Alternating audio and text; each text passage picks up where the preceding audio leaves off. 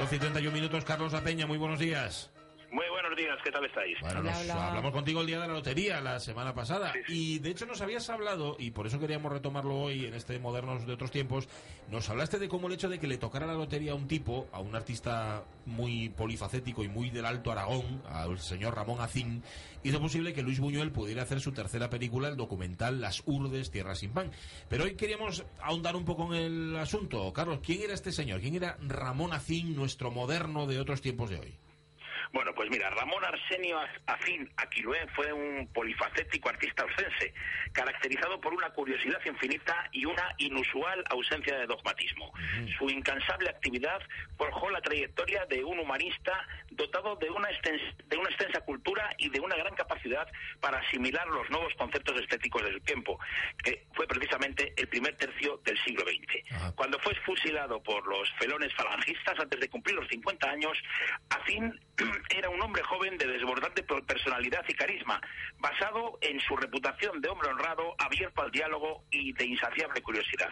Era Afín, además de hombre bueno, al mismo tiempo y con bastante brillantez, profesor y pedagogo, sindicalista, periodista, agitador cultural, pintor y escultor. Y escultor. Pero cualquiera de estas proyecciones se empobrecería si las separásemos del conjunto, porque era Afín un personaje de estos que se proyectan pues en, múlti- en múltiples planos. Ah, y que por supuesto el común de nosotros desconoce, porque claro, un tipo tan importante y tan relevante hay que desconocerlo básicamente. Bien, eh, poliédrico, que encima tú lo has dicho era oscense, o sea, era de Huesca, en su ciudad de Huesca, simple, la simple vista de Huesca, eh, Carlos, no parece, no sé, el hábitat natural para un moderno, aunque es un moderno de otros tiempos. Sí, sí, efectivamente, la Huesca de comienzos del siglo XX, que apenas llegaba a tener 15.000 habitantes, no era la meca de la modernidad. Pero Acín, que escribió que por su nacimiento, por mi nacimiento soy oscense y por mis ideales soy de la patria grande que va de polo a polo y de mar a mar, era un hombre al que sería muy difícil comprender sin atender a su, a su vocación creativa. Pero su vocación creativa sería también muy difícil de entender sin ver que su hecho, que el, su acercamiento al hecho artístico está condicionado por su compromiso político anarquista y por su vasta cultura y sobre todo también por su interés eh, por su tierra alto aragonesa y por su ciudad de Huesca.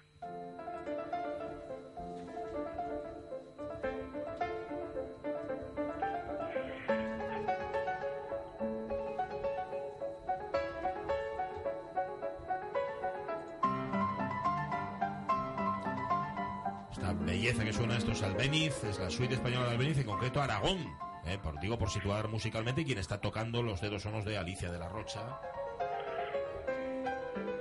Bueno, aquí aparece ya otro personaje y otro tipo importante en el siglo XX español. Como habitante del Alto Aragón, Ramón Acín tendría una influencia por el regeneracionismo de su paisano Joaquín Costa. Bueno, sin duda, Joaquín Costa era uno de sus referentes. Era republicano sin partido, o más bien que estaba por encima de todos los partidos. Era paisano de Acín y además era respetado. Poco amigo de la Iglesia, crítico con la política y con los políticos y defensor del pequeño campesino que estaba siendo sacrificado a la lógica de la internacionalización de, de la internacionalización de los mercados agrarios. Los conocidos lemas de, Joaquín Costa, que eran escuela y despensa y sobre todo doble llave al, al sepulcro del Cid para que no vuelva a cabalgar. pues esto, el regeneracionismo de Joaquín Costa tuvo una gran influencia en su provincia natal. Desde la gloriosa, la revolución de 1868, que expulsó del trono a, a Isabel II, la de los tristes destinos, el federalismo republicano estaba fuertemente implantado entre las clases populares de Huesca. De hecho, el propio padre de Acín, el ingeniero y agrimensor Santos Acín Mulier, fue concejal republicano federal en 1896. Su madre, María Aquilué Royal, era maestra de escuela, aunque no está documentada que llegara a ejercer. Ramón nació en la víspera de su santo de 1888, el 30 de agosto, en la famosa casa de Losena, en la calle Cortes número 3. Era el cuarto y último de los hijos del, del matrimonio. Y gracias a la elevada edad de sus progenitores sexagenarios, en 1909 quedó exento del servicio militar. Bueno, eh, le encantado, ¿no? Porque estaría contento porque una de las características justamente de la obra de este señor de Acín es el antimilitarismo. Sí, sí, además algo eh, pues no muy complicado el- lo del antimilitarismo en la, en la época que le tocó vivir, con la Primera Guerra Mundial a, a nivel internacional Sí. y con la Guerra de Marruecos a nivel local de fondo, a la que gracias a la redención en metálico y a la sustitución no tenían que ir los hijos de los ricos, pues Ah. podían pagar el dinero necesario para librarse de ella. También otro de los temas recurrentes de Afín era el anticlericalismo, algo muy curioso en alguien profundamente respetuoso con las creencias ajenas pero su labor como articulista llegaría más tarde. Su primera aproximación al arte es por medio de la pintura. Con apenas 10 años recibe clases de dibujo en Huesca con el pintor Félix Lafuente, que fue una de sus grandes influencias. Es en esta primera juventud donde forja su amistad con el también periodista anarquista Felipe Alaiz, su primer biógrafo. Alaiz nos dice, Afín y yo éramos de Bakunin y no rebajábamos ni un ápice, pero Ramón tenía una visión persuasiva capaz de desentumecer a un obispo. Y el caso es que nuestro moderno convenció al obispo de Huesca, con su delicadeza para afrontar discusiones penosas, de que el padre del anarquismo, Mijail Bakunin, era un santo de la iglesia, San Bakunin. Y de que se podía estar en contra o a favor de las ideas anarquistas, pero sabiendo lo que son, si no, mejor callarse. Luego, con 19 años, se trasladó a Zaragoza a estudiar química, pero abandonó enseguida la carrera. En 1910 va a Madrid a presentarse a las oposiciones para delineante de obras públicas, pero no las saca. Eso sí, pasa unos meses en Madrid dedicado a la vida modemia.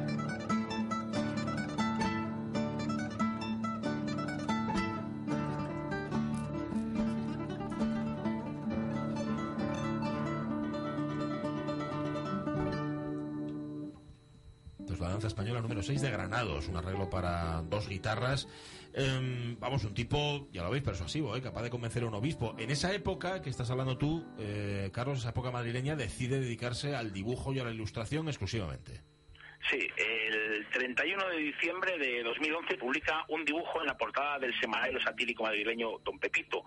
El dibujo en el que un pavo, alegando que es de Cullera, pide su indulto al cocinero, se titula Víctimas de la Semana y es su primera colaboración en prensa bajo el seudónimo de Fray Azín. Al año siguiente inicia su colaboración con la que será su casa, el Diario de Huesca, donde publicará intermitentemente toda su vida. Sus primeras publicaciones no son tan mensuradas como, pues, como el retrato que hace del Felipe Alaiz. Ya. Siempre estuvo ligado a Huesca, tú nos lo has dicho. En esos años de juventud, no obstante, él viajó, viajó bastante, viajó por España, incluso vivió en París.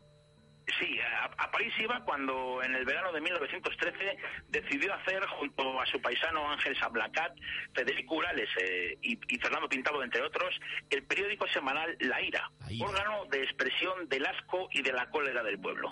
En el primer número, Afín publica un furibundo manifiesto antimilitarista, una diatriba feroz contra los soldados de cuota, la ley de 1912 que permitía a los pudientes evitarse el ir a la guerra de Marruecos el título y vosotros lo dice todo. En el segundo y último número, dedicado por entero al cuarto aniversario de la Semana Trágica, Afín escribió una amenazante proclama anticlerical que se llamaba No riáis. No riáis, madre mía, el otro, y vosotros, ¿no? Si era, era directo, fue segundo y último número porque me imagino que a las autoridades no le gustaría mucho el propio Acín lo contaba unos años después en una entrevista. Decía, el primer número cayó como una bomba. Franco Rodríguez, gobernador de Barcelona a la sazón, dudando si llevarnos al manicomio o a la cárcel, son palabras suyas, nos, dejó en libertad. El segundo optaron sin dudar por llevarnos a la cárcel. Si sale el tercer número, que ya estaba en prensa, pum pum, nos fusilan con tiros de dulces pajaritos en mitad de las ramblas de las flores. Desde luego, un bello vivir más, un bello morir, perdón, más mejor es poderlo contar. Más adelante fue bastante crítico con la forma de expresión del aire. Me decía, me entristece el recuerdo de aquel lenguaje, un lenguaje insultante, impregnado de agresividad y casi en los lindes de lo grosero y soez. Algunas veces, equivocadamente creíamos en nuestro sublime papel de agitadores cuando solamente éramos unos pobres seres agitados por un impulso incontrolado que restaba valor informativo al mensaje y descalificaba a quien los emitía.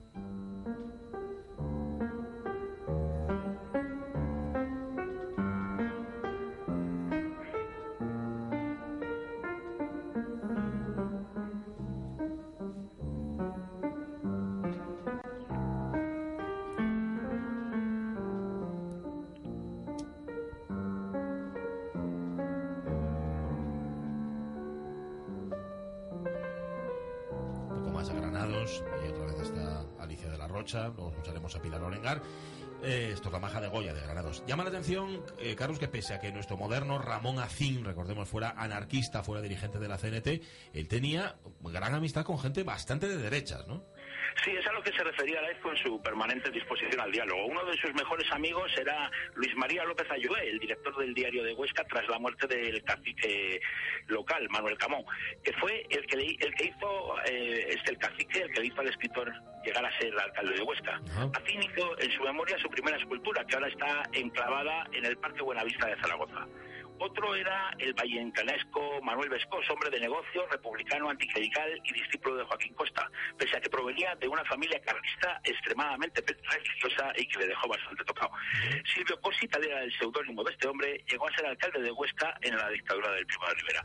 Pero algo similar le pasó en otro sentido. Sus amigos Andrés Nin y Joaquín Maurín se hicieron comunistas, como decía él, comunistas rusos, es decir, comunistas de Estado, que yo seguía siendo comunista libertario. Pero decía Ramón Afín, el mundo al que yo aspiro es un mundo de tolerancia y amistad. Y cargo gustoso con la responsabilidad moral a que estos conceptos me hagan acreedor en el mundo de ahora, en tanto que llega el mundo de después. Ah, amistad como, vamos, como valor eh, absolutamente incuestionable. Nos quedan muchos amigos eh, todavía y muchas cosas modernas sobre este señor, sobre Ramón Acín para la próxima semana, ¿no, Carlos? Sí, sí, porque no hemos hablado de casi nada. La, semana que viene iremos a su, con sus relaciones con la generación del 27, con los surrealistas, con el Arts and de nuestro adorado William Morris, con la Escuela Moderno de Ferrer y Guardia, con su aventura con Buñuel en, en las Urdes con la película, su participación en la sublevación de Jaca y también su vil asesinato en el golpe de Estado de julio de 1966. Un final que ha hecho que algunos le llamen a Ramón Afín el Lorca de Huesca.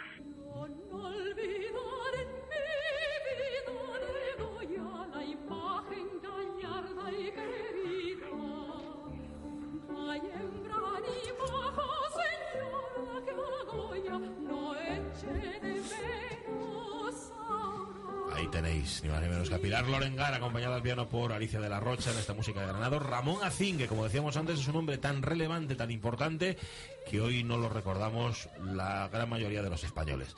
Así de triste, pero para eso está la radio mía y este Modernos Otros Tiempos. Carola Peña, nos encontramos en 2017. Un abrazo. Pues claro que sí, ahí estaremos. Un abrazo muy fuerte y que tengáis un próspero, un próspero Merimé. Y dos besos gordos. Ay, bueno, eh,